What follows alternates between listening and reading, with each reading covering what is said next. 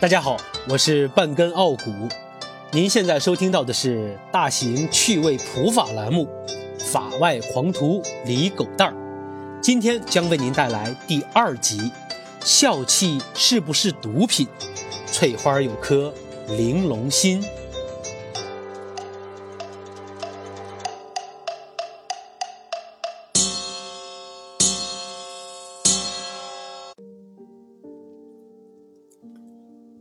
夜已经很深了，雨还是没有要停的迹象。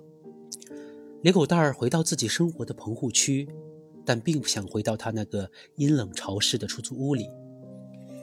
于是他转身来到了街边的一家酒吧。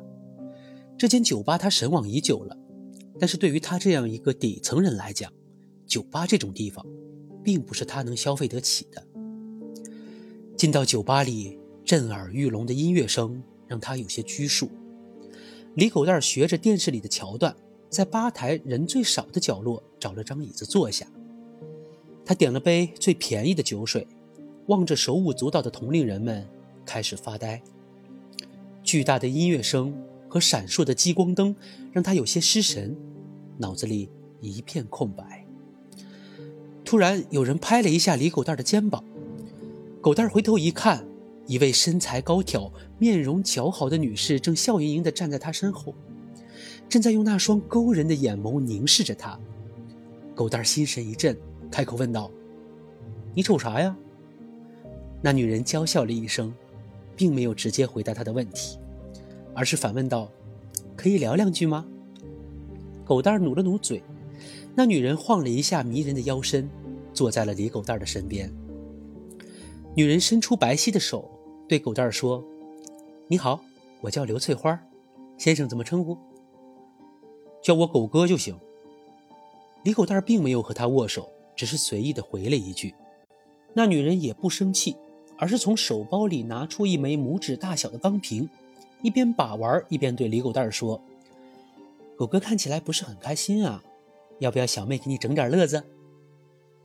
狗蛋儿看了看那个小钢瓶。瓶子在女人纤细而灵活的手指的把玩下，闪烁着有些冰冷的寒光。这幅画面让狗蛋的心神有些荡漾。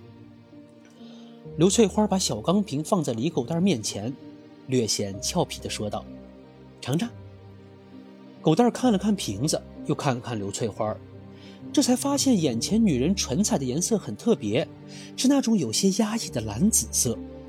狗蛋有些不屑地说道。就这样，都不够哥一口闷的。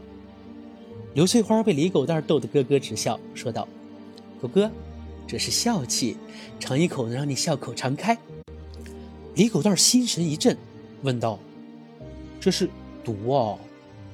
刘翠花瞪了李狗蛋一眼，娇嗔道：“哥，你想啥呢？你看小妹是那种不正经的人吗？这只是一种让人发笑的气体，不是毒。”李狗蛋虽然穷。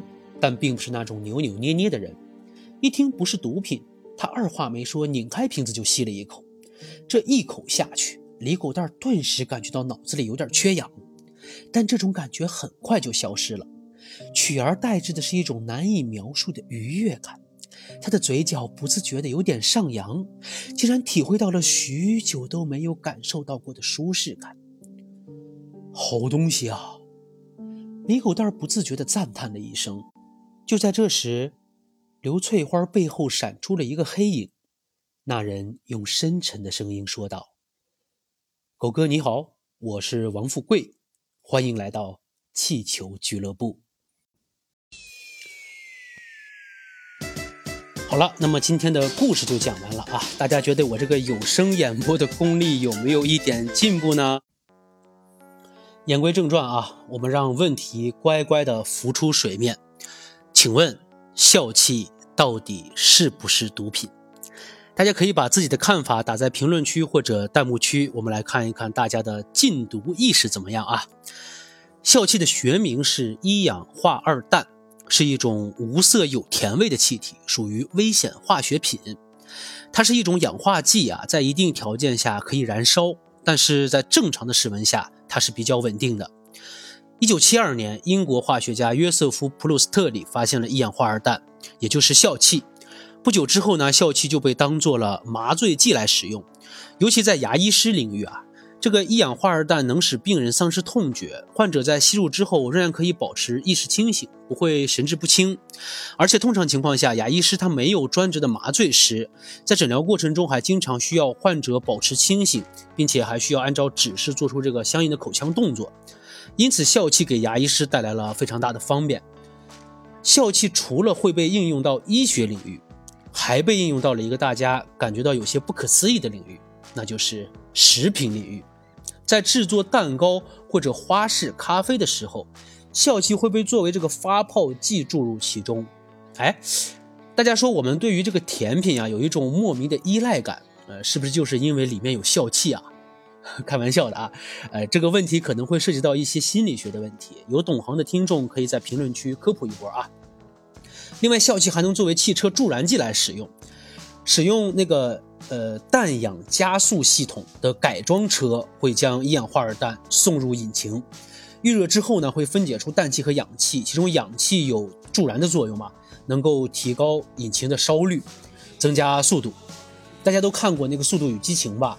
它那里边汽车那个 NOS 加速系统里面的主要成分其实就是一氧化二氮，一氧化二氮被高温分分解成这个氧气和氮气之后啊，氧气用于提高燃烧效率。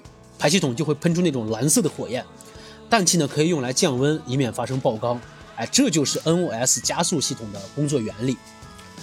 但是啊，我估计笑气的发现者做梦都没有想到，笑气现在居然被吸毒者当成了毒品的替代品。据介绍啊，吸入笑气之后会让人短暂的丧失痛觉，并且会让人感到兴奋和放松，因此很多人就去打气球。就是把笑气打到气球里，然后用嘴巴来吸啊，吸入之后呢就会发笑。其实笑气它不会真的让人发笑啊，这不会真的让人笑起来，而是通过刺激面部的神经来形成一个非常诡异的痴呆的笑容啊，因此呢它被称为笑气。不过话说回来啊，世间万物的存在都有其合理性，毕竟毒药有的时候也可以用来治病，但是良药错用呢也可能会变成毒药。笑气被创造出来本来是为了造福人类的，但是却被当成了毒品的替代品。那么，到底是存在先于本质呢，还是本质先于存在呢？啊，扯远了啊！我们回到继续说笑气。酒吧老板王富贵啊，在法学界经营多年，得出了笑气不是毒品的结论，于是就指派这个刘翠花明目张胆的给这个李狗蛋卖。当警察抓他的时候，富贵还振振有词。何罪之有啊？笑气又不在毒品目录，那当然就不构成贩卖毒品罪了。你们这帮警察怎么能随便抓人呢？对不对？富贵说的没错啊，笑气有类似毒品的效果，但是它并不是毒品。但是刑法中可并不是只有贩卖毒品罪这一项罪名啊，还有很多其他的罪名。在二零一五年的时候，呃，一氧化二氮也就是笑气被国家列入了危险化学品目录。未经许可，任何单位和个人不得经营危险化学品，所以笑气属于专营专卖的物品，必须得有危险化学品经营许可证，你才可以卖。但是富贵儿他毕竟学法多年啊，他狂妄的和警察说：“老子办证了，有营业执照呀。”但是问题在于，即便你王富贵有执照，你有按照危险化学品安全管理条例进行生产和销售吗？酒吧老板怎么可能会有危险化学品经营许可证呢？啊，酒它属于危险化学品吗？对吧？哎，所以王富贵这个说法它本身就是有问题的，因此王富贵至少他构成非法经营罪。非法经营罪情节严重的，处五年以下有期徒刑或者拘役，并处罚金；情节特别严重的，处五年以上有期徒刑，并处罚金或者没收财产。总之啊，大家一定要对笑气提高警惕，这是典型的笑里藏刀啊！一旦成瘾，后果不堪设想。这个短暂的快乐带来的总是无穷无尽的痛苦。但是人们为什么会吸食这个笑气呢？是为了对抗空虚，寻找快乐。萨特曾经说过啊，人的存在根本上就是虚无，所以人们可以自由选择，并勇敢地承受这种自由的后果。你可以自由的去爱，哎，也可以选择自由的不去爱，可以用自由来对抗这种虚无，啊，你只要呃自己承担这种后果就可以了。但是问题在于，如果自由没有任何约束，这种自由其实只会导致奴役。你以为你自己是自由的，但却无往不在枷锁之中。举个例子啊，呃，我在长安街不穿衣服裸奔啊，这是我的自由啊，我自己承担我自由所带来的后果。但是对于看到我裸奔的你来讲，在你的视觉和精神上，我有没有把一种奴役强加给你？哎，道理就是这么个道理，很简单啊。二十世纪六十年代以来，这个虚无主义啊，在全球蔓延。不少年轻人用性的放纵和吸毒的快感来对抗虚无。很多人认为，没有什么是绝对的对，也没有什么是绝对的错，身边的一切都是幻象。那既然真理只存在于人的头脑之中，那为什么不通过吸毒来打破这种虚无，从而在自己的头脑中去体会寻找真理的快乐呢？非常不幸啊！这种荒谬的想法已经成为了不少年轻人的选择。古老的哲学观念提醒我们，快乐是不能走捷径的，所有的快乐都意味着艰辛的努力。快乐只是责任的副产品，脱离责任去追求快乐，最后得到的一定是痛苦。柏拉图在《理想国》中有一段话说的非常好：“我们是要真视，还是貌似？”你是想成为一个真正有知识的人，还是一个貌似有知识的人？你是想成为一个真正追求正义的人，还是貌似追求正义的人？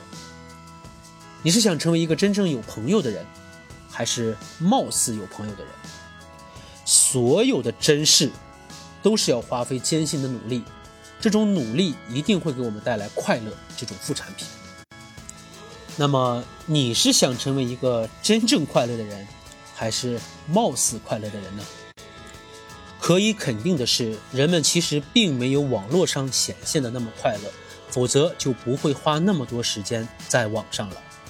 人生没有捷径，快乐也没有捷径。谢谢各位。